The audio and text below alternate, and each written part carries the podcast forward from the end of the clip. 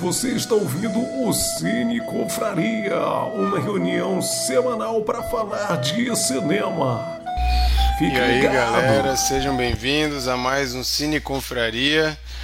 Nossa reunião aí semanal para falar sobre cinema, sobre os filmes que um de nós escolheu aqui. Você já está vendo, você que está assistindo o vídeo e não só ouvindo o podcast, você já está vendo que estamos aqui todos a caráter você já consegue imaginar qual que é o tema de hoje. Porém, você clicou nisso aí, você já sabe qual que é o tema, né? Que é o título do episódio. Hoje vamos falar sobre Batman: O Retorno. É, para quem não conhece o Cine Confraria, não sabe o que, que é, caiu de paraquedas aqui no meio dessa, dessa live ou desse episódio de podcast. Nós somos um grupo de amigos que gosta bastante de cinema e que se reúne toda semana para comentar algum filme que um de nós escolheu na semana anterior. Então, para vocês entenderem, semana passada nós conversamos sobre Não Não Olhe, o novo filme do Jordan Peele que está nos cinemas. O filme tinha sido escolhido pela Lari e no final do episódio era a vez do Chico escolher o filme da rodada e o Chico escolheu Batman o Retorno. Então, hoje, no final desse episódio, vocês vão saber qual é o filme da nova rodada que vai ser escolhida pelo Glauber. Então, se você quer saber aí qual que é o filme que a gente comenta semana que vem, fica ligado até o final que a gente vai avisar. Mas para você que está só nos ouvindo e não sabe quem que está nessa live, que você não está vendo o vídeo, vamos saber aqui quem está aqui hoje. Hoje nós não estamos com a casa lotada, mas está um bom número aqui para a gente ter um bom papo. Vou pedir aí para a galera dar uma boa noite para quem está ouvindo ou assistindo. Glauber. Boa noite, eu sou o Glauber Gomes e eu queria ser amigo do Danny DeVito. Chico. Boa noite, eu sou o Chico Leão e eu queria ser um gatinho da mulher gato. Não, é fácil, já tenho a minha gata. É, pô, eu, eu, eu, quase achei que ele ia falar que ele queria usar roupas de couro bem apertadinhas. Hilari. Oi, eu sou a Larissa e eu não, não tenho nada pra falar, não. Maravilha. E... Vou, vou ter uma DR depois aqui. pra quem não entendeu a piadinha, a Lari e o Chico são, são cônjuges e estão participando aqui hoje. Até hoje, pelo visto, né? É, mas depois a gente não sabe, depois dessa gracinha do Chico, a gente não sabe como que vai ficar, mas acho que vai ficar tudo bem. É, eu tô com a voz um pouquinho esquisita, porque eu tô rouco, estava no Rio, inclusive saudades aí do Chico e da Lara, que foram meus anfitriões, recomendo, são ótimos anfitriões. Estava lá no Rio, na casa deles, esse final de semana. E Rock in Rio, e vento gelado, e bebida gelada. Então fiquei totalmente sem voz. A voz está voltando ao normal. Mas se minha voz falhar e eu começar a falar aqui igual uma criança de 5 anos, é porque eu tô rouco. É... Mas para você que é... não assistiu Batman Retorno, a gente já deixa o alerta aqui que a gente vai dar spoilers. Fica o, o alerta aí, porque eu sei que é muito inconveniente pegar spoiler que a gente não estava esperando. Então, minha dica é assista o filme e depois ouça o nosso episódio, a não ser que você não que você seja daquelas pessoas que não tá nem aí para spoiler, que não liga, que não incomoda, então fica à vontade aí para ouvir o episódio. Ou se você não Esse tem a menor tem vontade. 30 anos já, né? Tá bom, já pode falar, já. É, já, já caducou, perdeu aí a, a tolerância, né? Prescreveu a lei do a lei do spoiler. Mas também, se você não tem a menor pretensão de ver o filme, também você não vai se incomodar. Então, se você quiser se contentar com os nossos comentários, fica à vontade aí. Mas, é, Batman Retorno um filme de 1992. A gente estava antes de entrar na live aqui tentando lembrar quantos anos cada um de nós tinham quando o filme saiu.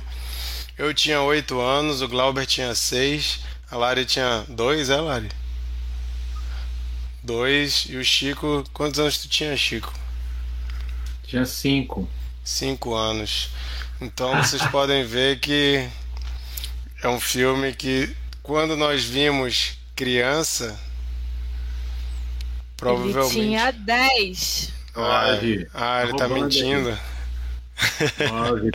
Nove. Tinha nove, anos. Verdade, o Chico já tinha nove anos, então tava mentindo aqui que é ser novinho, mas ele é velho.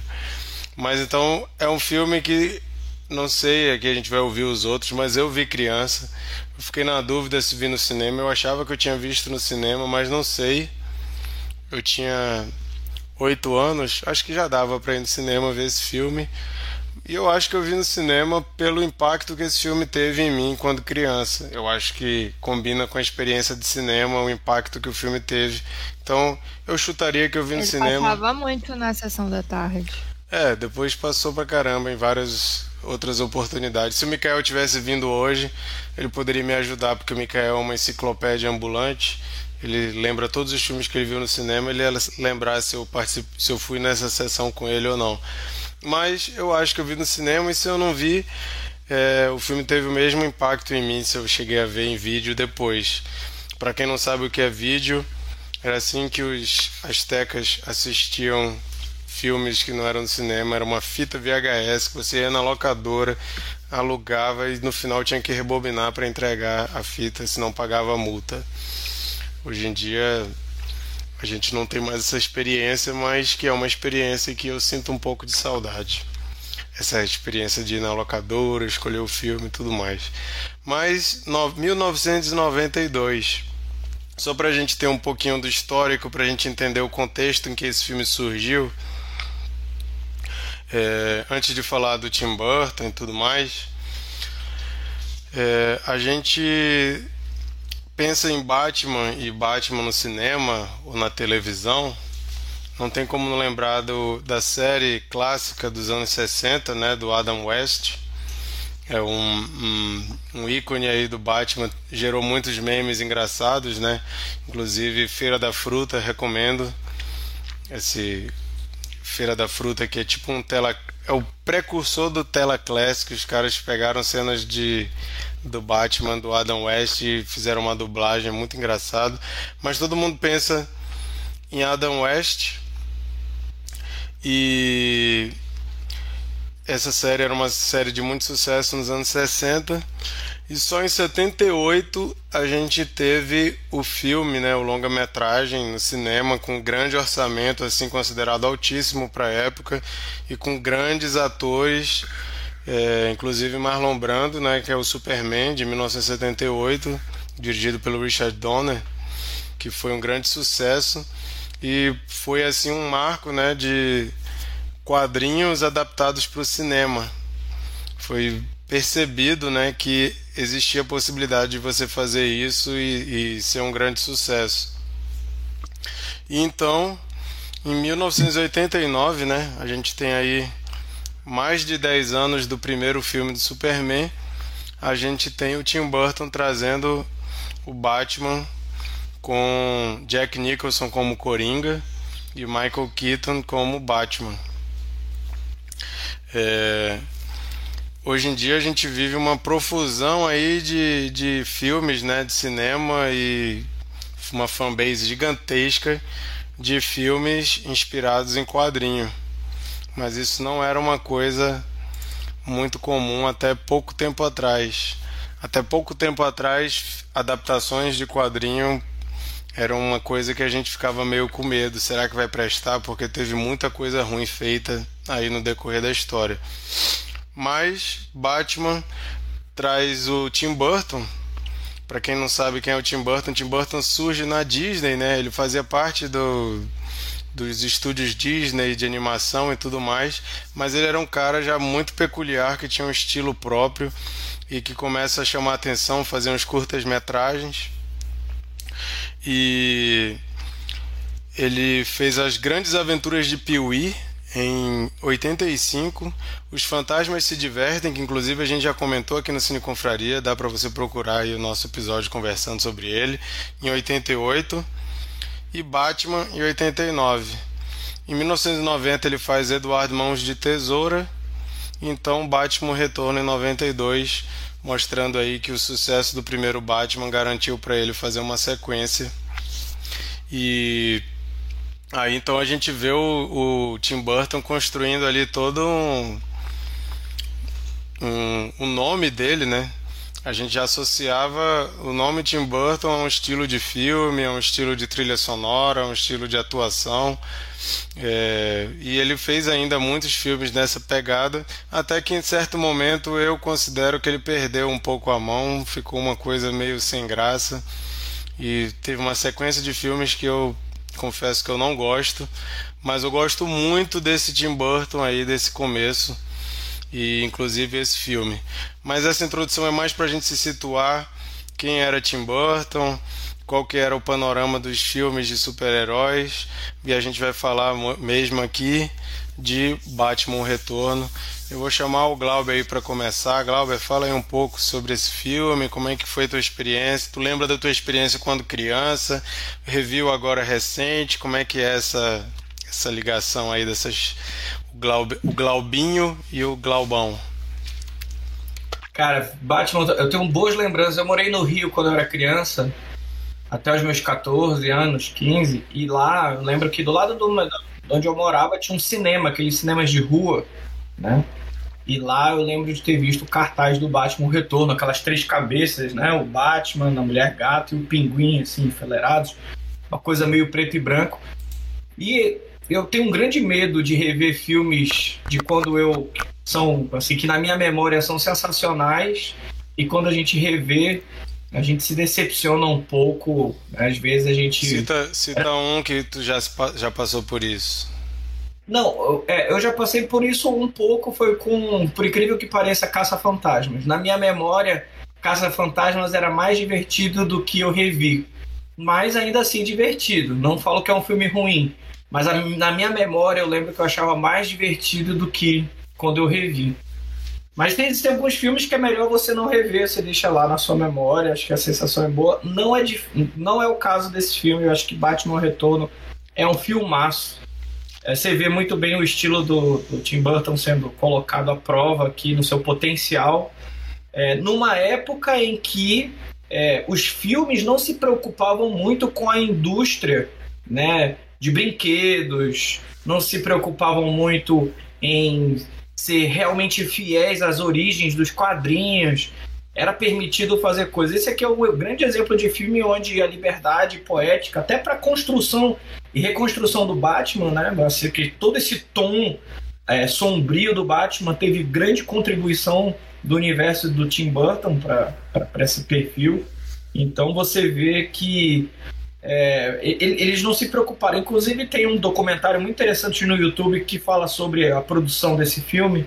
E que ele diz que, numa entrevista, o Tim Burton fala que ele não, não, não nem consultou muito a DC sobre a origem, ele já conhecia o personagem, mas ele não consultava o tempo todo. Ah, isso aqui tá fiel aos quadrinhos, eu posso fazer direito. Tanto é que você vê aqui a origem desses personagens, como o Pinguim, até o próprio Coringa, ou até mesmo a própria Mulher Gato com é, diferenças sobre a origem deles do que tinha lá no, nos quadrinhos. Não, não, não, conheço muito profundamente como é a versão original deles, né? Como foi desenhada a origem, versão original dele dos quadrinhos, mas essa liberdade acho que permitiu com que muita coisa original fosse criada. É, isso é uma, uma discussão eterna, né? Que quando se faz uma adaptação de quadrinho ou de livro mesmo, os fãs da obra original querem que seja totalmente fiel e às vezes Exato. existe toda essa discussão, né? Que o, o escritor do filme às vezes quer tomar certas liberdades que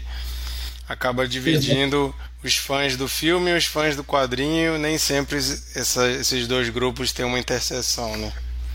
É, e essa, acho que hoje todo filme que é de herói que é colocado, né, no ar, ou que é idealizado, se preocupa muito com a opinião dos fãs. Né? Antes, acho que eles se preocupavam, mas acho que tinha um pouco mais de liberdade para criar coisas novas. Então essa é a primeira sequência, é o primeiro filme que o Tim Burton é convidado para fazer uma sequência. Então ele se sentiu também desafiado aí a fazer um filme. Até o próprio Michael Keaton, né, nunca tinha feito uma sequência, seja o mesmo personagem anos depois de ter feito é, um filme.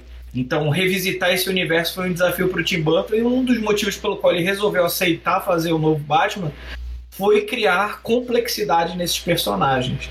Né? Então, uma coisa que eu entendi, que eu achei muito interessante é que é um filme que se chama Batman, mas a gente vê muito pouco do Batman nesse filme. A gente vê muito mais é, a Mulher Gato, muito mais o Pinguim, muito mais a história, né, o contexto do que o próprio personagem Batman principal. Né? Eu, eu, eu, eu, eu me arrisco a dizer até que o tempo de câmera dele deve, dele deve ser menor do que o do Pinguim e da Mulher Gato.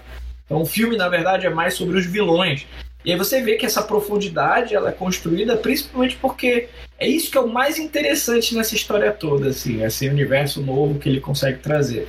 Originalmente, quem tem um, um outro documentário chamado Soundtracks, que diz que quem deveria ter feito a trilha sonora original do Batman teria sido John Williams.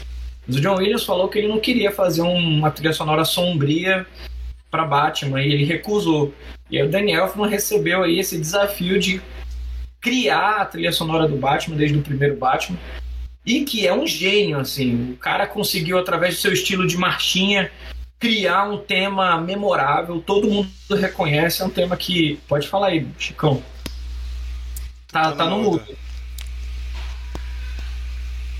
Não, pra tu ver como é que são as coisas, como a vida é injusta, né? O cara chega, é, pô, para a trilha sonora do Batman.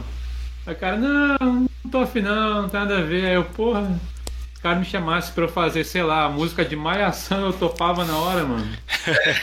Cara, pensa aí, eu tenho sonora do Batman aí, como é. Nada contra o Lulu Nada contra o Lulu Santos, que poderia ter feito a trilha sonora do Batman também.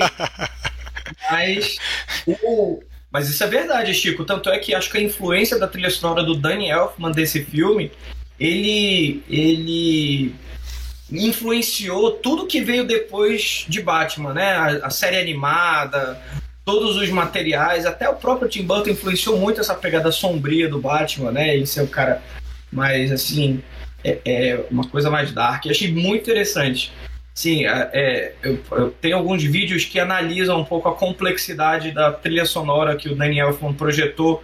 É, uma das trilhas que eu acho mais bonitas é a da Mulher Gato. Acho que uma das coisas que ele faz e é, que é brilhante é, no contexto que ele cria um motivo para cada personagem é, a, é, mimetizar o barulho do gato né, durante a trilha sonora da Selina Kyle e que faz o filme também criar uma outra atmosfera. O próprio a própria trilha sonora é uma é uma é um personagem do filme, né? E o que dizer de Danny DeVito, que eu acho que é um dos papéis que eu acho que deve ser dele o mais emblemático, o mais memorável de todos. É, eu soube que, da mesma forma como a primeira opção para Coringa foi o Jack Nicholson, não tinha outra dúvida, eles queriam trazer a, a, ideia de um grande ator, veio como o próprio Marquito falou, né? Trazer um grande ator para um filme de herói, como fizeram com Marlon Brando no Super-Homem, foi a mesma ideia que eles tiveram para trazer o Jack Nicholson para fazer o Joker, que aceitou na assim que aceitou, né, mas que se sentiu desafiado porque não era o tipo de papel comum que ele poderia fazer, o mesmo não, não foi diferente com o Danny DeVito. Foi a primeira opção. Que maquiagem, que personagem, que construção ali, né? Você citou, você falou do Pee-wee, Marquito, inclusive o, o, ator que faz o Pee-wee aparece nesse filme, né? Ele é o pai do ele é o pai do, do Oswald Cobblepot. Então, e o, o Danny DeVito fala que o que um, um, um, Tim Burton fez um desenho do pinguim bebê. Né? Tem uma ilustração, um fundo com tiras vermelhas e um bebê pinguim, né? que é o pinguim com uma cabeça redonda, né? com roupinha de bebê e as mãos não tinham dedos, eram, eram só cotocos né? na perna e nas mãos. E quando ele viu aquele desenho, ele começou a entender qual era a proposta. Então, a, a ideia do Pinguim também serem dois vilões, então é, dois vilões com, com, com, mais complexidade. Esse era um filme que deveria que, que, a, que a Warner queria muito trazer o Robin, mas que não foi incluso pela quantidade grande de personagens que tinham no filme, então fez com que eles precisassem tomar umas escolhas mais. Isso que para mim vira, vira um problema nos Batman seguintes e até em outros filmes de herói que eles ficam querendo incluir a maior quantidade de personagens possível e às vezes você acaba tendo uma salada ali que não faz o menor sentido e que você tira tempo de, de desenvolver personagens complexos. Esse filme Sim. eu acho que faz isso de forma interessante. A gente tem tanto a Mulher Gato quanto o Pinguim de uma forma bem legal. E uma coisa que eu achei interessante também é que na época das, das exibições ele dividiu o público. Teve gente que achou esse filme mais leve que o primeiro filme, e teve gente que achou esse filme mais dark que o primeiro filme, mas os dois extremos gostaram do filme. Então era algo que o Tim Burton nunca tinha lidado, assim, pessoas que tinham opiniões diferentes, mas ambos tinham gostado do filme, né? E você vê, por exemplo, e, e uma das, das, dos comentários que também diziam muito era que era um filme muito preto e branco, parece que foi feito é, a tinta, era o que falava, era muito escuro, tudo, né, o contraste do branco, do preto, do vermelho, que é uma, uma as assinaturas do próprio do próprio Tim Burton nesse início de carreira, ele ainda estava muito inspirado pelo que ele realizou no, no Eduardo Mão de Tesoura, né? inclusive também com a trilha sonora do Danny Elfman.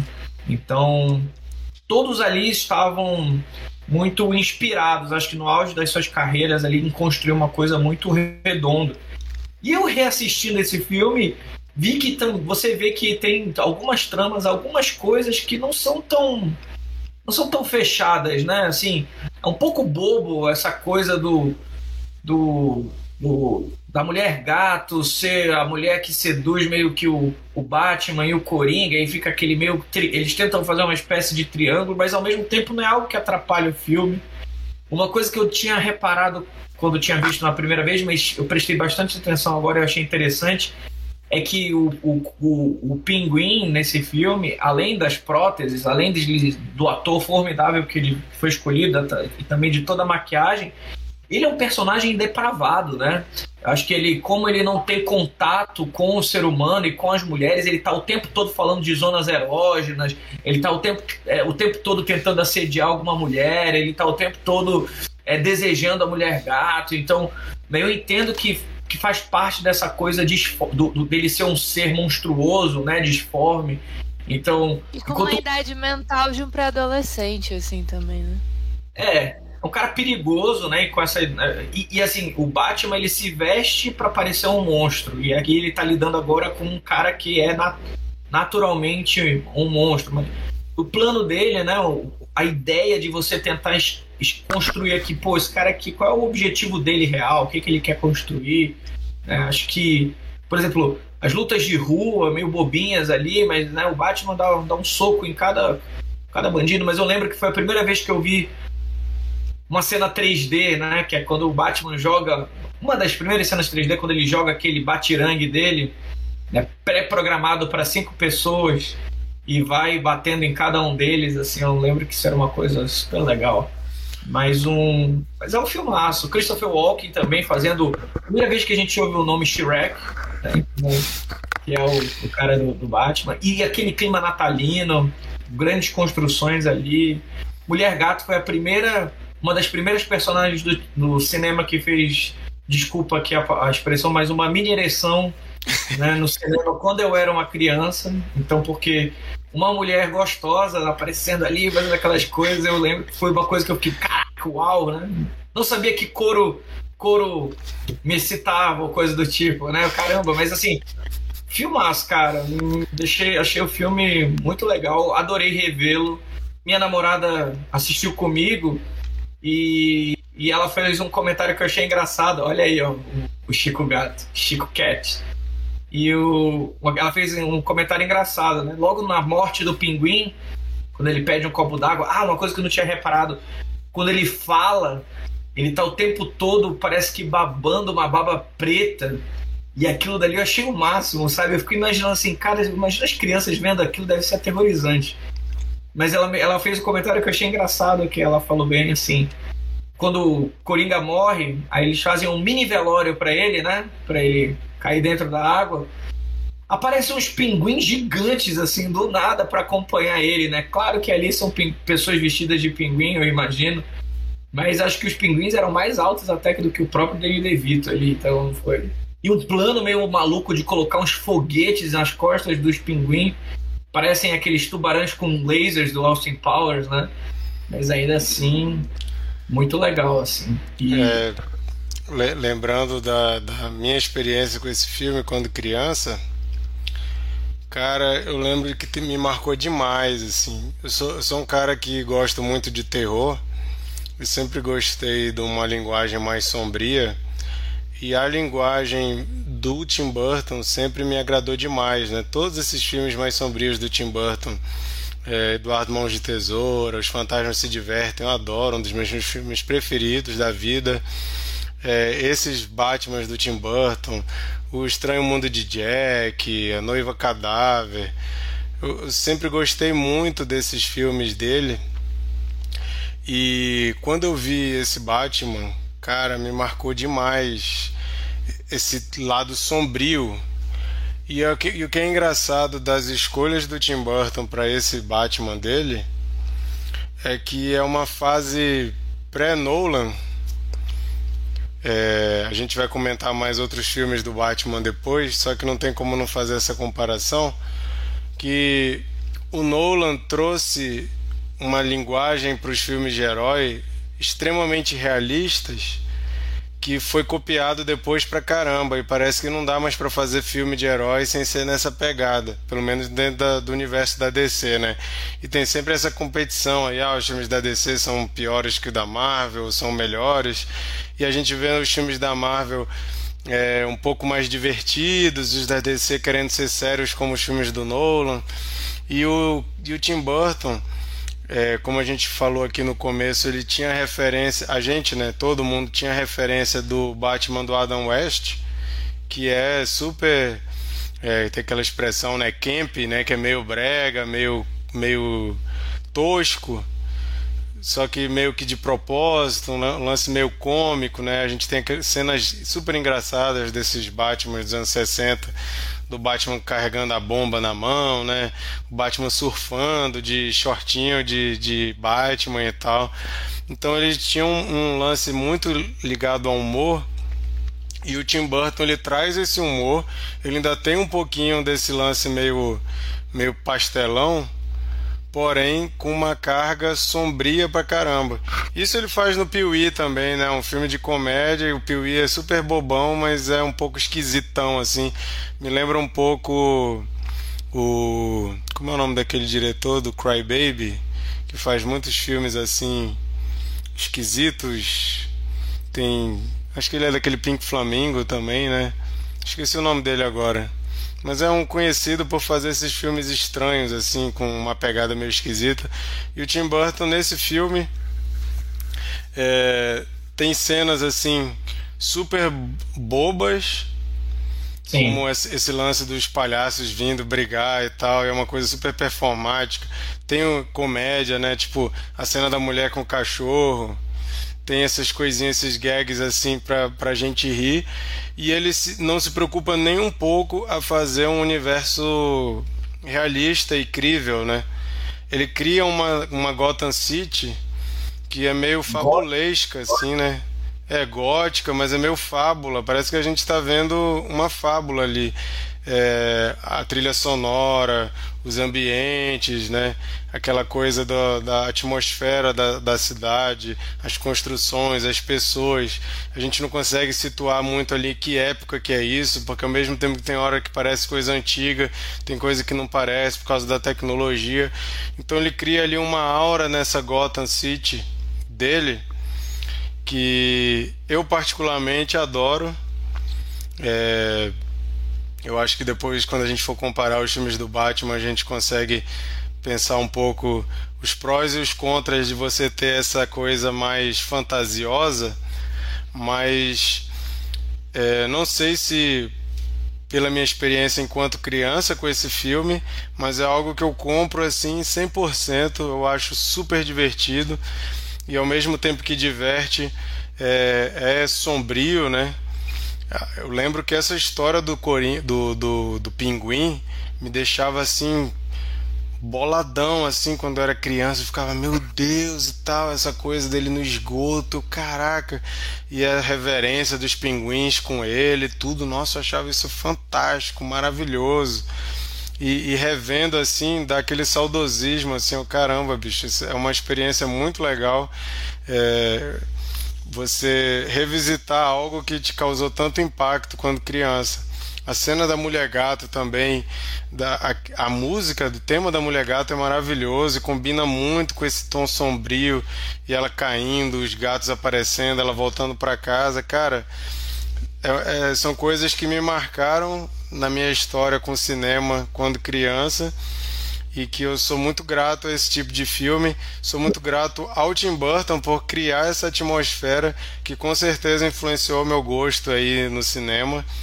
E assim, eu é, depois as sequências do, desses dois filmes foi para mim foi uma decepção total, depois a gente comenta isso, mas que tenta trazer ainda essa aura de Tim Burton, mas que para mim falha miseravelmente. Mas esse filme eu acho que me marcou mais do que o, o primeiro, até porque o primeiro eu só fui ver muito depois. Esse filme eu, eu, acho que foi o primeiro filme do Batman que eu vi, vi antes do que o filme do Jack Nicholson. E é impressionante como me marca essa estética do Tim Burton nessa época, eu com oito anos.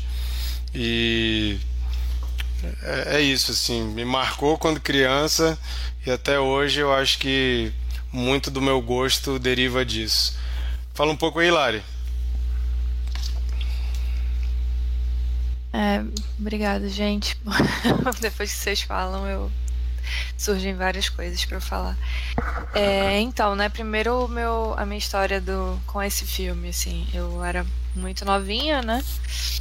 Então eu assisti ele na sessão da tarde e, enfim, assistia enquanto eu ficava, sei lá, colorindo ou fazendo coisas assim de criança. Então eu não eu não conhecia a história, né? Exatamente, início, meio e fim. Então, considero que essa foi a primeira vez que eu assisti mesmo.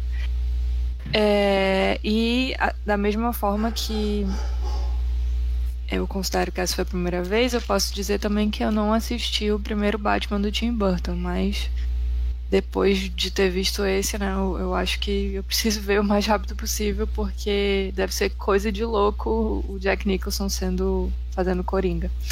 Também para comparar, né? Porque dizem que ele é, melhora em alguns aspectos, assim, ver o que, que, que aconteceu de um pro outro. Eu não, eu não tenho esse, esse parâmetro. Dizem até que ele mata menos capangas, que antes ele, no primeiro ele mata muito mais, aí nesse ele mata só um. Uma história assim. É, mas o primeiro ponto que me incomodou por grande parte do filme é, é ridículo, mas foi a, a, maquiagem que o Christopher Walken usa no olho, assim, ele usa uma sombra, ele usa lápis de olho. Tipo, pra quê? Talvez fosse até um costume da época e. Enfim, não é. Não, não tô acostumado com isso. Eu ficava, gente, o cara tá, tá com uma maquiagem fortíssima, assim, deixou os olhos dele belíssimos, mas. é... E aí, só, só um comentário ponto... sobre o Christopher Walken. Eu tava lendo que o Tim Burton ele ele falou que ele tinha medo do Christopher Walken, então ele tinha receio de chamar ele para esse filme. Ele tinha um receio assim, porque era um, uma pessoa que causava um certo certo medo nele e tal, e acabaram convencendo ele a chamar o Christopher Walken. E eu, quando criança, eu, eu, morria de medo desse personagem também. Ele é meio sinistro, assim, meio esquisito. Eu sempre, até hoje, eu acho o Christopher Walken hiper esquisito, né? mas nesse filme ele está especialmente esquisito. É, eu entendo que ele tentou transformar esse personagem que é um industriário, né, o Shrek, para ser um, digo assim, um novo, um novo vilão não catalogado nesse universo, mas que precisava estar um pouco à altura dos outros vilões que são meio sempre meio, né, tem essas características. Então, você falou do, do olho, Lari, eu me lembrei do terno dele. O terno dele é uma listra, é meio listrado cinza e preto, que ninguém usa. Assim, nem o Bruce Wayne, nem o filho dele, nem ninguém na cidade usa um terno como ele usa, sabe? Nossa, é... eu não reparei, que legal. Então, eu acho Aquele que o objetivo era também, meio... o cabelo hiper caricato, né? acho que o objetivo era meio que deixar ele também na altura dos vilões, né? De, que são meio assim, diferentes. Cara, que coisa, né? Eu não acho ele assustador nesse papel, assim. Pra mim é um magnata qualquer, um, um bilionário que é já é o vilão do mundo tu, real. Tu não, tu não tem medo de bilionários? Só ódio. Eu, eu, eu, entendo o medo do Marquinhos porque eu lembro. Eu tomei um susto quando ele empurra a Celina da, da janela. Eu fiquei, caraca! Que coragem! O cara tem tanto dinheiro que ele empurra qualquer pessoa da janela e tá de boa. Né? Não é, nada. Eu acho que eu, pra mim era tudo muito natural. Eu esperava dele. Então, sei lá, não. Aquele personagem não. Enfim, o protagonista é o Danny DeVito. Não tem, não tem pra onde correr. É maravilhoso, perfeito. Além dele ter compreendido a alma do, do pinguim, né? Construído muito bem o personagem, né? Ele. É, não só o trabalho do ator, né? Mas ele tem um figurino ótimo, ele tem uma maquiagem ótima. E, e eu vi que ele, ele comentou assim: Ah, adoro Colin Farrell, mas o meu pinguim foi muito melhor. É, não sei se, se ele estava dizendo relacionado, acho que não a atuação, né? Mas o, o contexto de uma maneira geral. E realmente eu concordo muito. Pinguim dele é muito superior a esse, a esse último pinguim do, do, do Batman Emo. E, e eu gosto dele ser caricato, né? É, um pouco, até um pouco engraçado e ao mesmo tempo muito assustador. Assim, ele pode morder teu nariz, ele pode estourar o, a tua cabeça com um guarda-chuva, né? Ele, ele e ao mesmo tempo ele é super ingênuo, né? Ele, por isso eu até comentei no, no meio do, da fala do Glauber que ele tem uma, uma idade mental menor, assim, talvez por ele não ter sido exposto a diversas situações, ter uma maturidade realmente diferente. E, e, isso faz com que ele seja extremamente manipulável, né? O personagem do Christopher Walken usa ele de, de marionete, faz o que bem entende, usa ele de gato e ele que, que atua mesmo por trás e fazendo com que realmente o Christopher Walken seja o, o vilão de fato, né? Uh, e aí, cara, não gosto da transformação da Michelle Pfeiffer. As motivações não são nada claras, assim, dela. Eu não entendo por que ela odeia o Batman no início. Se era porque ele tinha deixado claro que ela é. Enfim, tinha exposto para ela mesma que ela era uma pessoa vulnerável, uma donzela indefesa. Mas eu gosto muito da mulher gato dela. Acho que se tornou minha favorita, sem dúvida que ela é muito natural nesse papel, assim, nesse espírito de foda-se, nesse espírito inconsequente, doida, descabelada, maravilhosa. Acho perfeita. E as outras mulheres gatos que vieram depois são muito mais contidas, né? Não tem essa esse desvairamento. Eu gosto muito disso nesse personagem dela. Sem, sem esquecer daquela mulher gato horrível daquele filme da Halle Berry, pelo amor de Deus. Que bomba é aquilo comentário que eu queria fazer sobre a mulher gata, acho que só pegando esse teu gancho que eu achei interessante. Eu entendo que ela tem as motivações dela. Primeiro, esse filme traz meio que um pouco da origem, né? O que, o que eu posso estar enganado, a galera aí dos quadrinhos me corrige. Sabia do, do, do Ping é que ele era um mafioso. Aqui você conta ali, ah, ele vê, na verdade, ele nasceu deformado, a ciência tenta contar a origem. No caso dela, eu acho que tem um pouco da decepção que ela tem com os homens, né? Do tipo, é, ela se dá conta de que ela tem um trabalho que ela não é feliz, ela mora sozinha, ela tenta engatar um relacionamento que o cara tá cagando pra ela, né? Ele, o cara escolhe viajar sozinho, o chefe dela trata ela como uma qualquer, tenta matá-la. E tanto é que depois que ela se transforma na mulher gato, todas as falas que ela tem para os homens são sempre é, falas sarcásticas, né? O policial que fala, eu não sei se eu atiro ou se eu dou em cima dela, ele, ah, você pensa com a, você tem que parar de pensar com a arma de baixo e usar a arma de cima, ou o próprio Batman em si, né, como o homem que está defendendo e que acha que pode ajudá-la a sair desse desvario dela, é, ou então do assédio que o pinguim tem com ela. Então eu acho que não, tô, não, não sei se é feminista a personagem, mas ela tá o tempo ela ela tá questionando um pouco essas é, é, essas a forma como os homens a trataram em toda a sua vida. Eu meio que percebi isso assim hoje mais clareza, né, revendo o filme. É, não, não, fiquei com essa sensação de que tem ali pitadas de um de um manifesto pensei, ali. Pensei que tu tinha pensado nisso tudo quando tu tinha seis anos. Tu assistiu o filme e tu ficou, nossa, isso é realmente uma resposta ao machismo do mundo. É, eu acho que tem um do feminismo, claramente.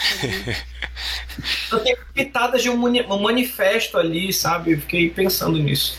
Cara, eu concordo contigo, mas o, aquela cena que ela que ela age meio que ela salva aquela mulher em defesa e ela age meio que com raiva porque aquela mulher meio que representava ela do jeito que ela era antes. Então ela então, ao mesmo tempo que ela tem ódio dos homens, ela tem ódio de todas as donzelas. Não ódio, né? Mas uma frustração, uma raiva, vontade de.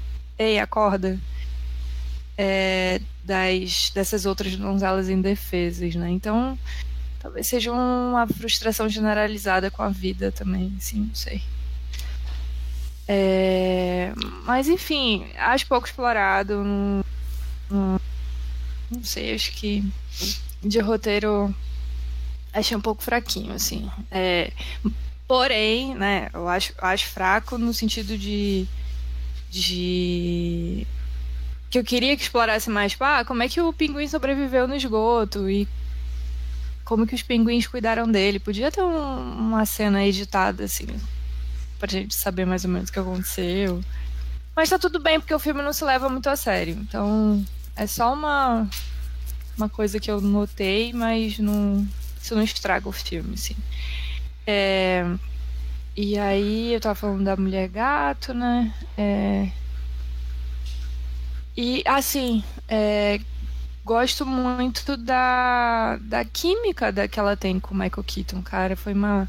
Os dois como casal funcionam demais, assim, o fato de do Batman ser um dos super-heróis mais sexualizados, né, em comparação aos outros, que parece que são um boneco Ken, assim, praticamente não tem nem órgãos genitais. É uma tendência, né, do, principalmente dos filmes de super-herói atuais, assim. É, são pouquíssimos sexualizados. O Batman sempre teve essa pegada, né, do, do mulherengo, não sei o que, ele sempre tem a mulherzinha dele lá. Negócio tá meio James Bond, assim. E eu gosto da química deles, funciona. Eu gosto deles como um casal e fico torcendo, assim, pra, pra eles darem certo. Um, e o que pra mim, assim, é, é o melhor é, é, o visual, né? Os cenários, gosto muito. O, e os detalhes dos cenários. Tipo, Pinguim, toda cena dele, todo lugar que ele tá, tem um ventilador do lado dele.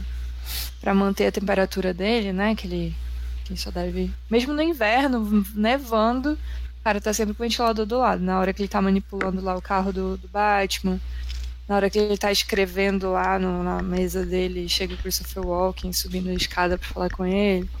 Sempre tem ventilador do lado. E, cara, é tudo muito lindo. Aquele cemitério é muito lindo quando ele vai visitar os pais dele. O jeito que tá, as plantinhas estão, a grama tá ali, as, a, acho tudo deslumbrante, assim, pro, pro olhar é, é muito, muito rico de, de ficar assistindo. Eu acho que como, como o Tim Burton vem da animação, ele se preocupa muito com o cenário, né? Que isso é uma coisa muito característica de animação. Você pensa no quadro todo, né? Então parece que ele monta como se fosse como se estivesse fazendo uma animação ali. Vou montar aqui o cenário que eu quero para esse quadro. Cara, só de ter colocado ele tipo num brinquedo na hora que ele tá manipulando o carro do Batman.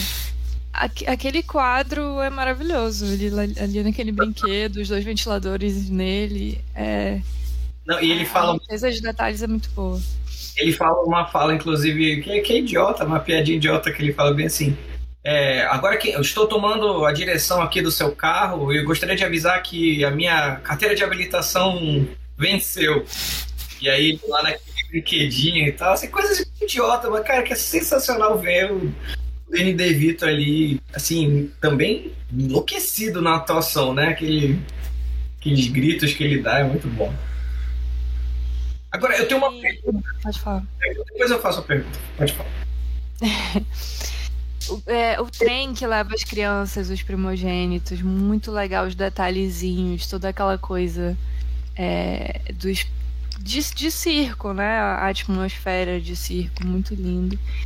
Enfim, cara, eu acho que, que o Tim Burton ele, ele andou pro Christopher Nolan depois de poder correr, né? Poder ele entregou um material excelente, ele, ele criou uma forma de, de fazer Batman, que aí o Christopher Nolan pôde pegar esse material, pôde pegar todas essas referências boas e criar a obra-prima que, particularmente, eu acho que foi a trilogia dele. Só, só um, um, um detalhe que a gente não comentou, mas no mesmo ano do Batman Retorno surgiu a série né, de animação Animated Series, que eu sou apaixonado. Eu tinha o álbum de figurinhas na época, acho maravilhoso, acho que é uma das melhores adaptações de Batman que já fizeram. E tem muitos paralelos assim com esse universo do Tim Burton.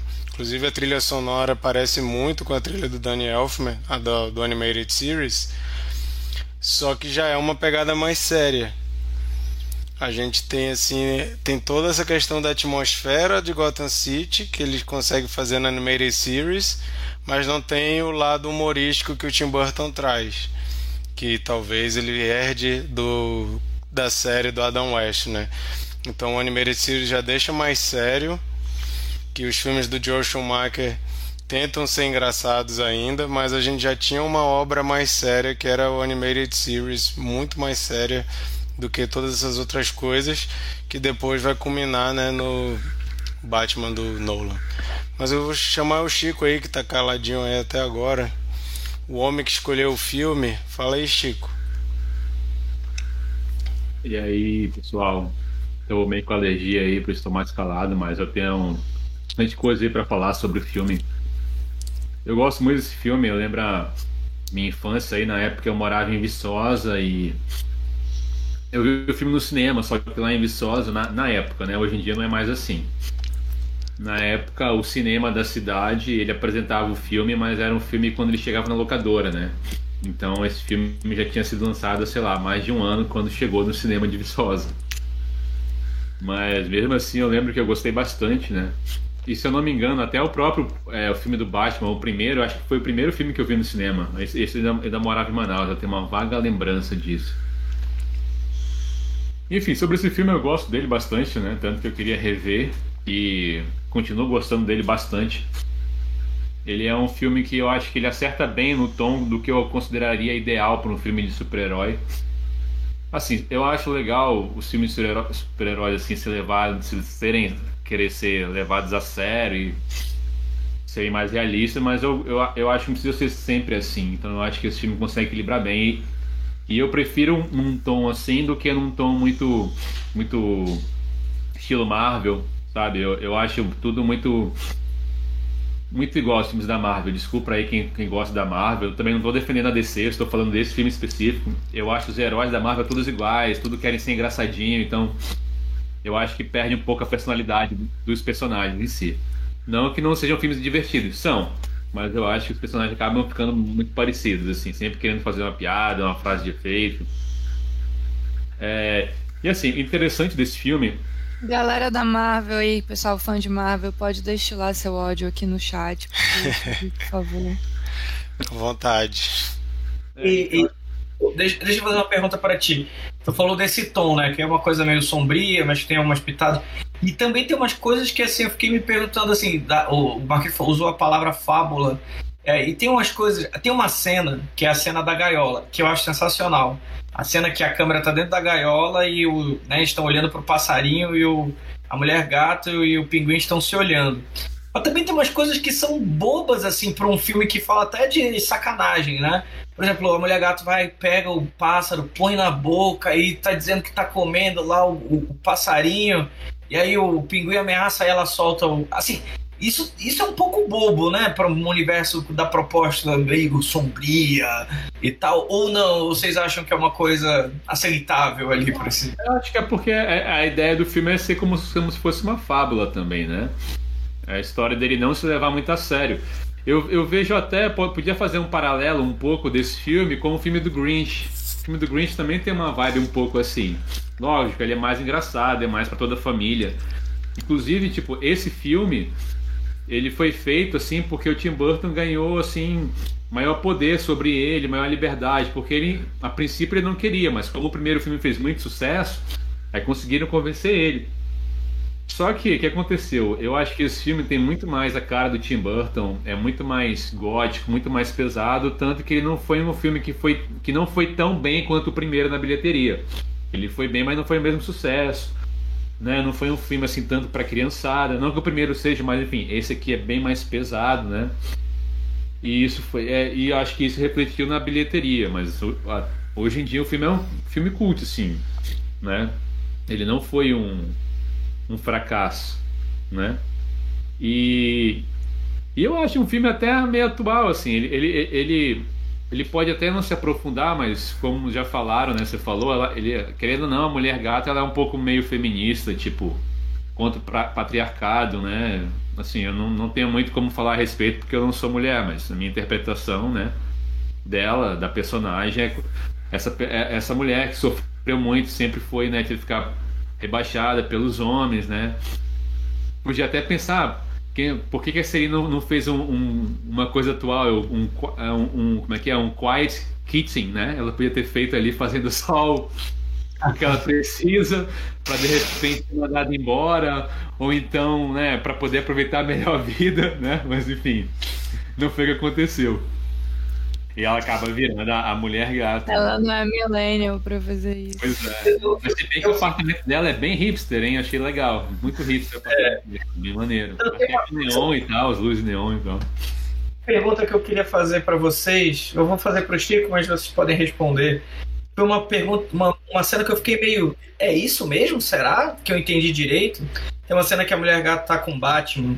Aí ela tá conversando com ele, ai, nossa, um morcego, um bicho. Aí ela passa a mão no peito dele, passa a mão na barriga dele. Ela, ah, mas você é um homem. Aí tá aqui o homem. Aí o Batman dá um sorrisão. Pergunta pro, pro, pro, pro grupo.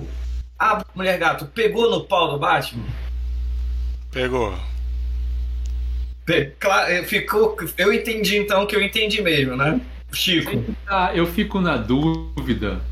Porque, não, aquele porque se a roupa do Batman é uma armadura, ela não ia sentir nada. Ela ia sentir o volume da armadura. Mas, por um outro lado, quando o Batman lá no final do filme tira a máscara, parece que, porra, aquela porra ali é uma merda, não protege nada. Inclusive, e quem. Que me deixa mais na, e que me deixa mais na, na dúvida, pô, esse daí é o Batman torcicolo, é o Batman que não consegue virar a cabeça. Ele, não consegue. Não, e pra quem. Tradição, porra, o cara não consegue virar a cabeça, mas pra tirar ali é. Sei lá, é engraçado. Outra coisa nesse, nessa cena também que eu lembro que quando eu era pequeno eu fiquei incomodado. Quando ele tira, ele tá sem sombra. Né? Que na, nessa hora que corta a cena, ele tá com a máscara, ele tá com os olhos brancos. Tu tinha, tu tinha quatro anos e tu reparou, tu era, já estava olhando o erro de continuidade. Que primeiro Sei. ele tá de, de olho preto, aí quando corta ele tá é. sem pra poder tirar é. o negócio. É, eu, eu lembro que isso eu fiquei, ué, não era pintado? E agora não é mais?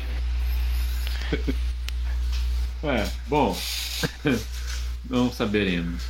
Mas enfim, continuando aí, que eu achei do filme. E ele, querendo ou não, ele toca também em umas coisas atuais, assim, dá uma pincelada, por exemplo. É, falando aí de seu feminismo, falando aí também de. Da, da, ele fala também de natureza, né? Ah, você está poluindo a cidade, está poluindo os rios. É, fala aí também dos ricos, né, que não são julgados, né, tanto que no final a, a mulher gata, ah, pessoas como ele nunca vão ser presas e tal né? E, e também dos lobbies aí, né? Os políticos, de pessoas ricas, né? É, fazendo lobby para os políticos de sem interesse, né? No caso é o, é o próprio Pinguim, né? Que o Max Shrek faz o lobby para ele se tornar o, o, prefeito, né? Mas acaba não dando certo, né? E assim, é tem umas coisas engraçadas também que vocês falaram, acho que vocês esqueceram de falar também na, na hora que o pinguim faz um Batman na, na, na sombra. Achei muito, muito, legal, assim, muito bacana. Outra, outra cena que eu acho muito legal é também na parte que o Bruce e a Celina estão tentando esconder um do outro a identidade. E aí naquela hora do que o pinguim vai, vai fazer aquele golpe para tentar culpar o Batman, ele tenta, né, meio que sair fora dela e falar com o Alfred, olha, fala isso, isso, isso para ela, mas de maneira assim. E a Celina também desesperada para ir embora, olha, fala para isso, faz um, fala um soneto para ele, mas meio sacana, não sei o que e tal. E aí faz esse paralelo, tipo, o Batman se, se arrumando, indo pro carro dele, e, ela, e já a Celina dirigindo o carro lá, dirigindo e, e se vestindo e tal. Essa cena eu achei bem legal. Né? É um dos casais mais sexys do, do cinema, gente. A, a cena dos dois se descobrindo que lá na, naquele baile lá, que é um é o, quem é o outro. Gente, aquilo ali é fire. Não, e, e, e, eu, e eu ri muito também na cena que o, depois que o Batman consegue o Alfred, né, consegue tirar a, a, interferência lá do pinguim no carro, que ele fica, o Batman fica puto e dá um soco na, na tela do, do, do Batman. Eu fiquei, caralho, pra quê, mano? eu ri demais nessa cena, assim, falei, caralho, né? Teleconferência, né? Já tinha ali ó, o, no do Batman, né? E uma, uma coisa que eu achei interessante também é porque logo no início do filme que mostra a, a origem do pinguim, né?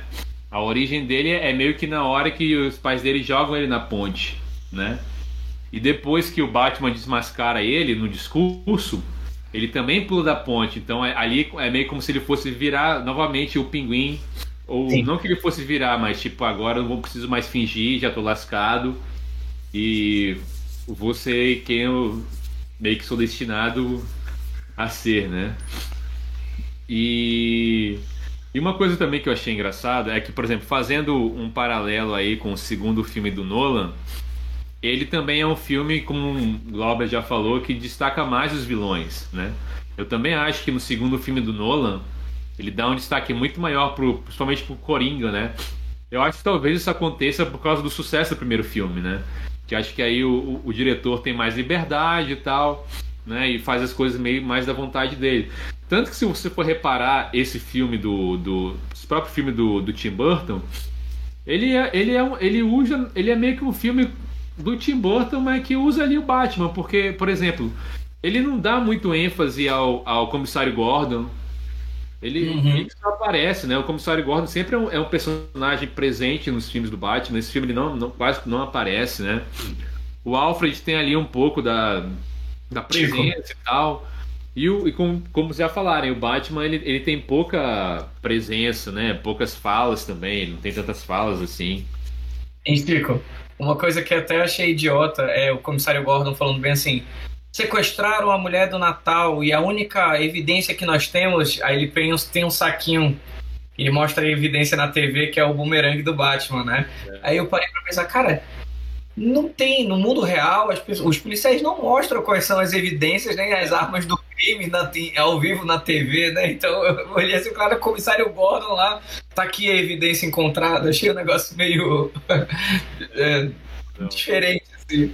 É, e uma coisa engraçada do filme também, isso eu nem lembrava, isso daí eu vou saber depois de pesquisar. Que o ator que faz o Alfred, ele tá nos outros dois filmes da continuação. Sim. Apesar de, ser, de serem filmes assim que não tem a ver um com o outro e tal. O comissário Gordon também, se não me engano, ele também tá nos outros dois filmes. Né? E uma coisa que eu também achei legal nesse filme é que ele. Eu acho que a gente vê um pouco disso no próprio filme do. Do último filme do Batman. Que é a história do, do vilão, ele tem um super plano que você só entende no final, né? Tipo, o pinguim ele tem aquele plano de pegar os primogênitos e matar, mas só vai entender isso no final, né? Na hora que ele tá lá no cartório pesquisando, ele tá na verdade pegando os nomes dos primogênitos das famílias de Gotham, né? Então isso eu também achei legal.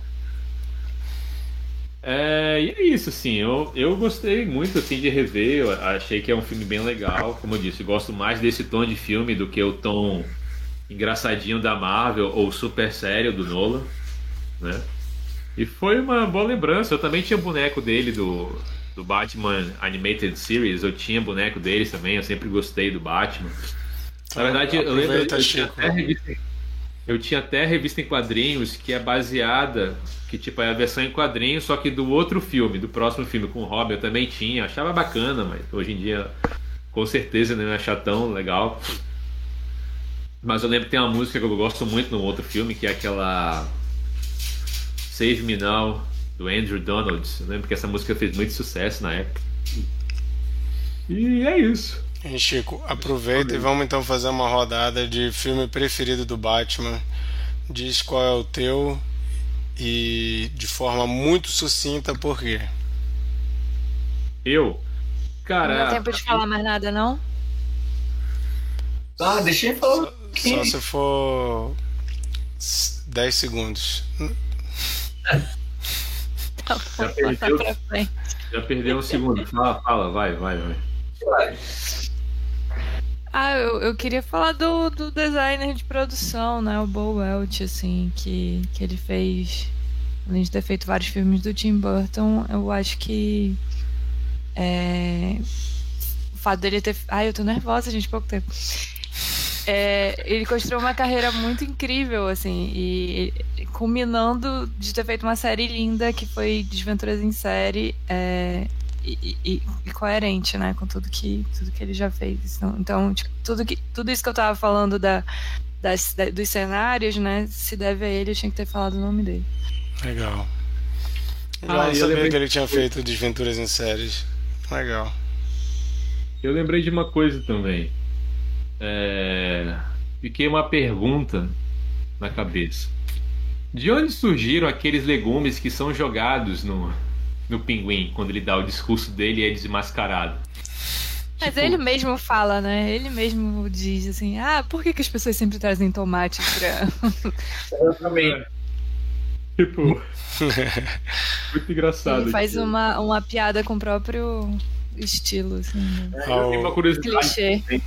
E uma curiosidade que eu vi também é que é, naquela cena depois que a Michelle Pfeiffer cai, né, daquela empurrada, como é que eles fizeram para os gatos chegarem? Parece que na, na, boneca que era a Michelle Pfeiffer, né, não era ela ali deitada, eles colocaram atum. É por isso os gatos foram, ficavam lá, foram lá até ela. Isso aí curiosidade na internet. Ah, só, e outra coisa, rapidinho. tipo, o fato de, de não ter acontecido o terceiro filme, né? Assim. O... Eu li. ter tido, mas não rolou. Eu acho que teve uma grande motivação comercial, né? Do, de não ter ficado mais tão atraente para vender McLanche feliz, para vender. Enfim, não era mais tão infantil o, o suficiente. Mas foi só isso mesmo.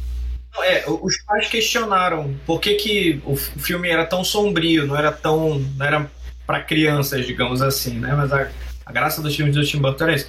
Eu lembro que o Warner chegou a conversar com ele e pediram para ele fazer um, um terceiro filme, mas um terceiro filme menor, mais curto. Esse filme é um filme de duas horas, né? Um filme menor, mais curto, mais sucinto. E aí o Tim Burton nessa reunião ele falou: "Peraí, vocês estão me pedindo isso? É porque vocês não querem que eu faça um terceiro filme, certo?"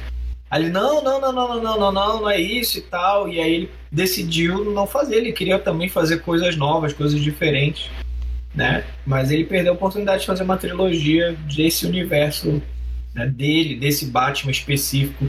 Que eu vou te dizer, se fizessem um, um novo Batman com Tim Burton, né? Eu sei que ele tá um pouco enferrujado, mas com o Michael Keaton e com essa atmosfera eu ia achar o máximo, assim, com o Michael Keaton velho, sabe? O Batman velho, inclusive. Não, o Michael Keaton vai participar aí, né, como Batman aí nos novos filmes da DC, né?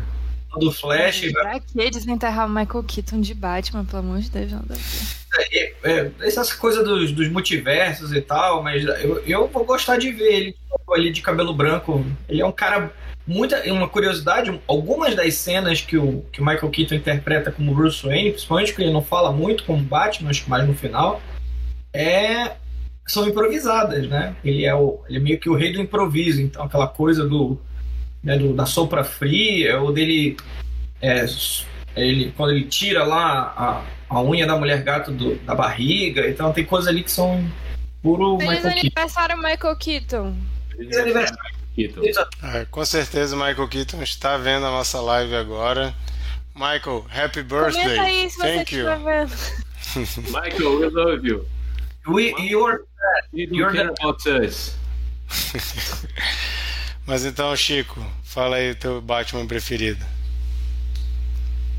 Cara, é, é difícil falar assim. Eu, não se emociona.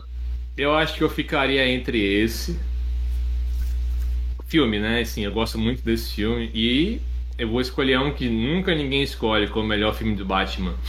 Mas pra mim, do Nolan, o melhor filme do Batman, do Batman é o primeiro. Porque eu acho que ele conta bem a história do Batman. O segundo filme é, é um filme do Coringa, não que seja ruim.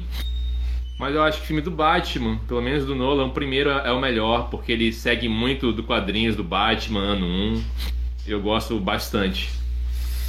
Beleza. Eu acho, eu acho, na minha opinião, que o Batman Cavaleiro das Trevas é um filme muito bom, muito legal, mas eu sinto que ele tem uma gordura, um pouquinho de gordura. E eu não acho ele um filme realmente assim do Batman. O que, que é um filme com gordura? Que ele tem um pouco a mais do que deveria ter. Um pouco grande Então, demais. dava pra cortar as arestas, né? É.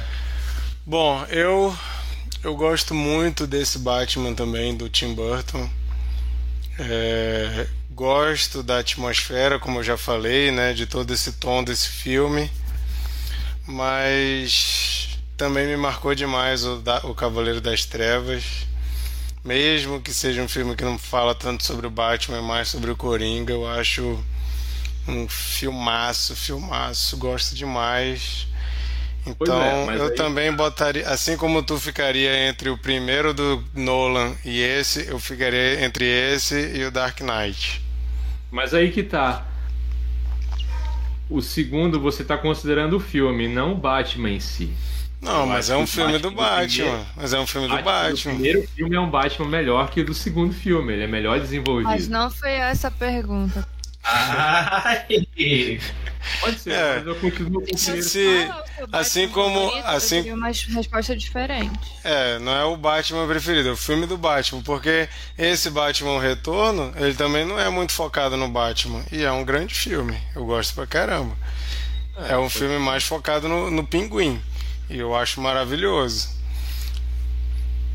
Agora, é, o Batman é um personagem tão maravilhoso que a gente já teve várias versões de, com várias temáticas, várias tonalidades e são legais nas suas particularidades. Eu adoro esse Batman do Tim Burton, adoro o Batman do Christopher Nolan e gostei muito desse último Batman aí do do vocês não estão do Ben Affleck, que também é muito bom.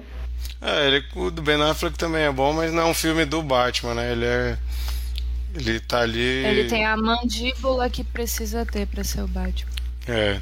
E o Animated Series, que pra mim é maravilhoso. E também o Batman do Futuro, que veio depois do Animated Series, que também é legal pra caramba. Glauber, fala o teu aí. Cara, a gente tava falando, vocês estavam falando da trilogia do Nolan.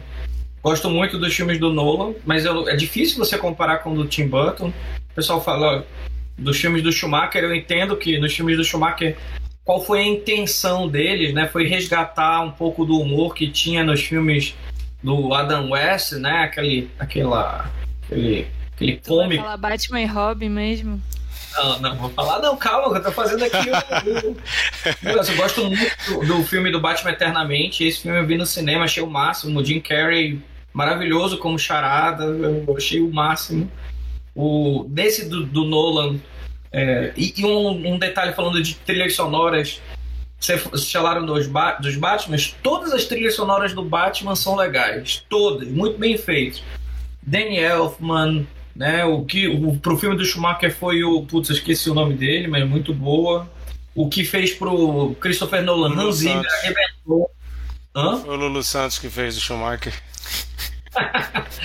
O, do, o da trilogia do, do Nolan foi o Hans Zimmer, brilhante. Foi o Rubinho Barrichello. O do, o do, o do Ben Affleck, quem fez foi o Junk XL, junto com o Hans Zimmer, também sensacional a trilha dele. E quem fez o- esse último aí do Batman, do, né, foi Michael Giacchino, muito inspirado também na trilha sonora do, do Danny Elfman, né? Você vê um pouco do, desse negócio. Eu arrisco, eu arrisco a dizer que esse filme Batman, O Retorno, ele é mais importante para os filmes do Batman e para os filmes dos heróis do que qualquer filme do Nolan. Sim. E se for. Foi exatamente por isso. E aí, para mim, o melhor Batman, a gente não tá falando do melhor filme, mas o melhor Batman, para mim, é o nosso querido Michael Keaton. Pra mim, ele é o melhor Batman. Porque ele, eu acho que ele tem. E só pra gente ficar finalizar minha, minha questão, é que eu acho que, ao contrário do, do Nolan, que ele faz aquela voz, ele tem aquele esforço, né? De, que é um pouco caricato também. O Michael Keaton, ele é o cara, por exemplo, ele é o multimilionário. Essa voz que ele tu é o... fez aí foi do Yoda, cara. Foi do. Yoda. É, pra mim, o clássico Where is she? é muito bom, né? Where is she? Mas o. E a cara que ele faz. Que ele faz quando leva a facada. Mas o Michael Keaton, ele faz um milionário meio atrapalhado, meio assim. Tu, não, tu olha pro Michael Keaton e fala, cara, o Bruce Wayne não é o Batman. Não tem como ele ser o Batman, porque ele é meio, né? Ah, não, não sei o que, nossa. Ele Sabe? é feio. É, Michael Keaton era um, se- era um símbolo sexual na época dele. Só pra vocês terem uma ideia. Então, pra mim, o melhor Batman é o do Michael Keaton. Nos Não anos tem- ele 90. dava uma surra. Nos anos Dava 90, uma- aquele, aquele biotipo do Michael Keaton era galã, cara. Cara, e, e ele pegava Michelle Pfeiffer antes do, antes do filme começar, ele se pegava. Essa eu não sabia. Ok, ok. Ok! É, vai, Lari. E tu? Química, né? Olha, o Nossa, Mikael apareceu. Sabemos aí. Eu pegaria Michelle Pfeiffer também. O Mikael apareceu no chat. hétero, filho. E o Thiago Fontes também. O Thiago Fontes está discordando de tudo que a gente está falando aqui. e o Mikael falou o nome do, do cara que fez a trilha sonora, o Elliot Goldenthal. É, Esse daí é o tarado dos trompetes. Ele se amarra em puxar um. É, eu sempre vou fazer o som aqui de algumas coisas que não parecem um som. O Mikael falou que o Nolan ressuscitou o Batman nos cinemas que estava morto e nós não podemos deixar de dizer quem que matou, né? Joel Schumacher é o culpado. Vai lá, Lari. Coitado. É Cavaleiros da, Cavaleiro das Trevas, gente. Não tem. É o, pra mim é perfeito. E independente de ser importante, eu não tô contextualizando de ah, esse é mais importante, não sei o que lá. Não, beleza. É, o Tim Burton trabalhou para pro, pro Nolan chegar onde ele conseguiu chegar. Então, acho que o melhor Cavaleiros das Trevas, sim. Pra mim, a melhor coisa do Cavaleiro das Trevas, da trilogia Cavaleiro das Trevas que ele fez, que eu achei o máximo, é aquela sequência, uma pequena historinha que ele conta lá do Batman tentando sair lá do, do poço, Why Do We Fall. Aquilo dali é. Aquilo é coisa de. Aquilo serve pra você que é coach. Pode usar essa. We Fall pra inspirar as Sei que pessoas. acompanha o Cine Confraria. Quebrado, aí semanas depois ele tá bom já, fica tudo Christopher Isso- isso- Nolan, coach. Dá um salto sem corda. Isso é coisa de coach, cara. Bom, gente, então esses foram nossos comentários sobre. Ah, não, a gente não deu a nota e cena preferida. Rapidão, viu, gente? Que eu achei que a gente ia falar bem pouquinho e já passou pra caramba aqui o tempo. Minha nota é 8, minha cena preferida é a do Christopher Walken empurrando a Selena Kyle, ela caindo e os gatos vindo e ela ressurgindo como mulher gato. Aquilo me impactou pra caramba quando eu era criança e revendo essa cena eu acho ela maravilhosa. Pode não ter nada a ver com o quadrinho, pode ser que não explica muita coisa, mas a cena em si eu acho maravilhosa e vai ser minha cena preferida. Chico, Cara, a minha cena favorita é uma cena realmente. Porque ela ficou muito. Ela ficou icônica e eu achei engraçado, ninguém se lembrou.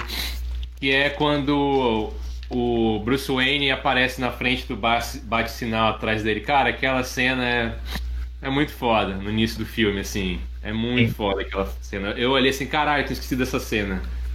Tipo, ela tava em algum lugar no meu subconsciente e aí o filme ti- tirou aquela cena. Aquela cena é muito boa. eu, eu dei minha nota não, né? Minha nota é 8. Vai, Chico. Deu. Dei? Tá, foi mal Minha então. nota é 9. 9, beleza. Glauber. A minha cena favorita é a cena não da queda e não da, dela no chão, Acho que mais um comentário sobre essa cena é esse nível de sobrenatural, né, que ele criou na personagem da Mulher Gato. Para mim a melhor cena assim, do filme da, e da trilha é ela chegando no apartamento dela, destruindo tudo, surtando, os gatos entrando, transformando Hello There em Hell Here. É, quem teve essa ideia aí do Hello There, Hell Here, tinha que deve ter ganhado muito dinheiro só para dar essa sugestão. E, essa, e ela transforma um casaco de couro numa roupa apertadinha é um talento nato de uma costureira de quem acabou de, né, de quem tem muito talento pela frente. Minha nota é 9 e a trilha sonora dessa cena para mim tem uma análise no YouTube que mostra. Pensei, né? Eu pensei que tu ia vir para esse episódio, Glauber, vestido com a roupa da mulher gato. Fiquei decepcionado quando vi só com essa blusa aí. Mas minha nota é 9. Essa cena para mim é, chama, chama é, Celina Transformers Parte 2. Incrível. Não, e o legal também é que na última vez que ela aparece, né, ela tá com a roupa toda lascada, né? Hein? Toda ali da, da que ela caiu na, na floricultura lá, sei lá. Porque se fosse no Brasil ela só ia ter 7. Mas lá nos Estados Unidos gato tem 9, então. É. As vantagens de um gato morar nos Estados Unidos. Vai lá, Lari. Fica esse tempo. Tu tá, tá no muda. Ué. Não estamos ouvindo Do você. Do nada tu ficou sem voz. É, não tá saindo não. Tá saindo não, Lari. Não sei o que que tu fez aí que tu cagou teu som. Ah, vai lá com o Chico. Não sei se vocês sabem, mas eles dormem em quartos separados como a. a... Cena... Vai, vai, com você. A minha cena favorita. Eu acho que é a segunda ou a terceira morte dela. Acho que todo mundo tá escolhendo cena da mulher gato, né? Não, eu não. Não, é, maioria. É, quando o, o, ela começa a voar presa pelo pescoço lá no, no guarda-chuva do, do pinguim. E aí quando ela começa a voar pela cidade, aí vem aquela aquele fundo deslumbrante assim da cidade, aquele aqueles prédios de fundo, a gente fica babando na Ela balançando o pezinho, né? Ela balançando o pezinho. Parece a Cláudia Leite no Rock in Rio. Boa. É, a gente fica babando naque, naqueles prédios lá é, sombrios, né? Aquela, aquele skyline é, todo preto, né? E, e aí ela cai na, na estufa, cheia de rosas, e dá um grito muito pé da vida e quebra todo, todo o vidro da estufa. Qual que é a sua nota? nota é 8. Qual que foi tua nota, Glauber? 9. Minha nota é 9. E esse filme aí, Visionário, previu o drone. Então, você, drone, você que é criador de drone, faça seu guarda-chuva drone é, drone, videochamada, né? O Thiago comentou que quando viu a imagem da Lari pensou que ele tinha entrado no canal do Vênus Podcast. Eu não conheço esse podcast, então não peguei a piada. Mas, Mas é bem provavelmente. Hã? Deve ser bem engraçado. Ou deve ser de sacanagem, Vênus, é, né? Pode ser. É, bom, gente, então esses foram nossos comentários sobre Batman Retorno. Vamos para uma rodada extra rápida de dicas da semana, muito rápida mesmo, por favor, sem muita delonga. No nosso textinho para o Instagram a gente pode aumentar um pouco mais, mas esse é o momento que a gente traz coisas para sugerir para vocês consumirem. A minha dica vai ser o ensaio da HBO Max. É uma série meio documental, muito esquisita, de um cara que cria situações para que pessoas reais possam ensaiar cenas que eles não têm coragem de fazer. Por exemplo, no primeiro episódio, eles ajudam um cara a ensaiar, falar para amiga dele que acredita que ele é formado, ele quer contar para ela que ele não é formado, mas ele não tem coragem. Então ele ensaia, ele cria todo um cenário, ele monta literalmente o cenário do bar onde o cara vai contar, contrata uma atriz para ser amiga dele e é essa, essa loucura parece assim simples, mas a cada episódio ele vai colocando uma camada mais esquisita ainda, a ponto dele começar a contestar o, o, cara que faz o documentário começar a contestar se o que ele está fazendo é eficiente e ele começa a ensaiar o que ele está fazendo. Então tem uma pessoa interpretando ele, ele fazendo o papel. É muito confuso, mas procura aí o ensaio se você se interessa por coisas esquisitas. Eu acho que é a coisa mais criativa que eu vi feita para TV nos últimos anos. É, é boa mesmo. É muito louca, muita viagem. E termina a temporada assim, tu fica assim, ué, o que, que foi isso? Vai continuar? Não vai continuar? O que, que aconteceu? Termina você com uma grande interrogação na cabeça, ao mesmo tempo que é uma maluquice, é genial o ensaio na HBO Max. Chico, sua dica. Para a minha dica, eu acho que já deram essa dica, mas eu vou reforçar. Inclusive, eu espero que a minha esposa aceite a gente assistir esse episódio agora, depois que acabar o Cine Confraria, que é Sandman. Bora assistir, é uma hora, mas pô, é 10 e meia ainda, dá pra assistir, pô. Tudo, já vi tudo, muito bom. É. Meu amor, quem dorme assistindo é você. Por mim, eu já teria acabado essa série. Mentira. Mentira que você queria assistir aí Os Anéis do Poder. Eu falei, não, vamos terminar Sandman primeiro. Olha, gente, é muita série boa junto. Que isso? Espero terminar o, o lançamento. Vira uma grande confusão. Pois é, eu, enfim, eu, eu li os quadrinhos, não cheguei a ler toda a história do Sandman, mas eu gostava muito. E eu lembro que eu, eu e, e, assim, eu tive duas épocas que eu li assim, não completa. Uma que era bem novo de comprar revista na banca e era uma edição bem bem fina assim, que era com a morte até. Era a morte e aí tinha um eu lembro que tinha um cara que ele era modelo de cueca, tinha umas histórias assim engraçadas na história. E eu lembrando, quando eu li, achei muito bizarro. Falei, cara, como assim está numa história em quadrinhos e tal. Aí depois de mais velho, eu falei, cara, que massa. E assim, eu. E aí eu li depois, anos depois, né? Alguns encadernados. E. Enfim, eu tô gostando bastante da série. Né? Tava esperando que fosse rolar um The Cure aí, porque diz que o. O Morpheus ele é meio que inspirado no Robert Smith. Tava esperando aí um The Cure na trilha sonora, mas talvez não tenham pedido ou não autorizaram. Mas eu tô curtindo bastante. Espero não me decepcionar e espero que tenha uma segunda temporada, porque eu ouvi falar que talvez não tenha. Porque série de sucesso para Netflix é a série que a galera fica maratonando, então, enfim. Espero que tenha. Ou que vá para outro lugar. Massa. Glauber. Eu tô rindo aqui do, do Mikael, ele não tá presente, mas ele tá dizendo os nomes das pessoas que a gente precisa saber os nomes lá no chat. Valeu, Mikael, você é foda.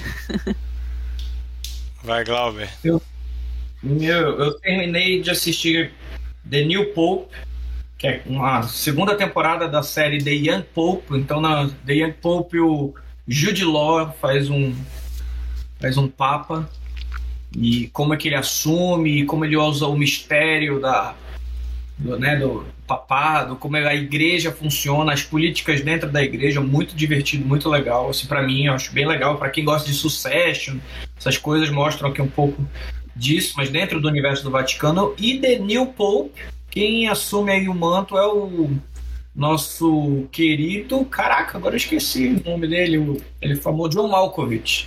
John Malkovich faz o novo que assume o Papa, enquanto o outro Papa ainda está em coma. Então, ele se torna aí o novo Já Papa. Foi um spoiler aí, né, cara? Que o Papa fica em coma. Tem na Hã? De Closer? O rapaz. É, o Jude Law. E aí, no, na segunda temporada, mostra um pouco mais da política dentro do Vaticano, muito legal e é uma série dirigida e escrita pelo Paulo Sorrentino e dizem que vai ter uma terceira temporada aí. Então fica aí a dica. Massa. Lari? Não tenho dica, mas o Mikael deu uma dica. Mikael deu a dica dele. Pode falar. The Death of Superman Lives. Não sei o que, que é, mas se o Mikael tá dizendo, é bom você olhar lá depois no post do Instagram do Cine Confraria e saber mais a respeito. é a história do filme do Super-Homem que ia ser dirigido pelo Tim Burton. E quem ia fazer o Super-Homem é o cara do Conner, lá, o, qual é o nome dele? O grande Nicolas Cage, aquelas fotos maravilhosas do Nicolas Cage cabeludo vestido de Superman. Nicolas Cage quase foi o Super-Homem. Eu acho que é esse aí que ele tá falando. Se, se tivesse sido, Boa. seria o melhor Superman da história. Nicolas Cage é o cara. Bom, gente, então essas foram nossas dicas. E agora a gente vai saber qual é o filme da nova rodada, o filme que a gente vai comentar semana que vem. Glauber, escolhendo o filme, conta pra gente qual é e por que tu escolheu. Cara, fiz assim, fiquei feliz finalmente chegou a minha vez. Ah, vendo aí os históricos de filmes, a gente tá falando de filmes bem cabeça, uns filmes bem clássicos. E aí eu resolvi trazer uma comédia, mas que tem muitas referências. O filme é All Hard, The Dewey Cox Story. Ou seja, A Vida é Dura, a história de Dewey Cox. É um filme com John C. Reilly, né, que fala sobre a trajetória de um cantor né, da trajetória dele, a jornada dele desde o início da carreira até o fim da carreira dele. É uma comédia e que não vou dar muitos detalhes, acho que vale a pena ver. Mas uma curiosidade é que o próprio John C. Reilly canta todas as músicas originais do. Tu deu uma travada aí. Glauber travou, mas deu para ver qual que é o filme. É, eu gosto muito de, do John C. Reilly fazendo comédia. Deixa eu só descobrir aqui em qual streaming tá para ajudar vocês. Então. Voltou, Glauber. Eu travei, eu travei, travei aqui. Curiosidade aqui que o próprio John C. Reilly canta todas as músicas originais desse filme. Então, muito legal. Gostei muito dessa comédia e vale a pena aqui a gente comentar e, e ver se vocês sacaram todas as referências aí do filme. Então, filme... Walk Hard, a vida é dura. O filme não é um tá filme... em nenhum streaming, né, Glauber? O filme é de 2007. Ele tem no Amazon Prime, acho que ele custa 5 reais. Tem no. Ah, individualmente. É pra alugar, é pra alugar então. É. É, acho que no Amazon Prime ele custa 5 reais. Tem na Apple TV também. E tem no YouTube. Também, acho que ele, no YouTube ele custa 5,90 esse filme. E tem, deve ter pra baixar aí. Ei, pô, o Thiago não ia participar com a gente, mas ele tá no chat. Por, que, por quê? Não, ele não chegou a tempo. Ele tava na rua, eu acho. É, ele não tava. É... Aqui, eu, bate, eu vi o Thiago bate no Bom, gente. Esse negócio então... de... Pode falar. Então, nós estamos gravando esse episódio hoje no dia 5 de setembro. Próximo episódio, dia 12 de setembro às 21 horas, horário de Brasília, ao vivo no nosso YouTube, Cine Confraria. Você pode comentar com a gente. A Vida é Dura. É, o filme de 2007 aí que o Glauber escolheu. Não está em nenhuma plataforma de streaming, porém você encontra para alugar no YouTube, na Amazon, na Apple também. Vi aqui, se você usa Apple, dá para alugar lá também. E se você quiser comprar, tem para comprar o filme também nessas mesmas plataformas, na Microsoft, na Apple e no Google Play. Dá para comprar se você não quiser alugar. Mas fica aí é, o convite. Vamos assistir esse filme para comentar semana que vem, beleza? Obrigado, Glauber, Lari, Chico, Tiago e Micael aí nos comentários. Obrigado pela participação. Sigam a gente no Instagram para saber as novidades que a gente está contando, sobre curiosidade dos filmes, sobre. É, bota, a gente bota cortes aqui também da nossa conversa e qualquer aviso que a gente precisar dar, a gente vai dar por lá também. Se a gente tiver que mudar o dia, se tiver que adiar, se tiver que cancelar, tudo é por lá. Então, arroba Cineconfraria no Instagram, você fica sabendo todas as coisas que precisa saber sobre o Cine Confraria. E se você só ouve o podcast. De brinde. A gente dá brinde, Alexa, direto. e, e se você só ouve o podcast e nunca participou ao vivo, fica o convite, vem ao vivo na segunda-feira, às 21 horas, horário de Brasília. Você escreve a sua opinião, você fala que a gente está falando besteira, você fala que não concorda com nada que a gente está falando, que a gente vai ler tudo aqui. O Thiago estava discordando de tudo que a gente estava falando aqui, mas ele só ficava falando que a gente estava errado, então acabei que nem li.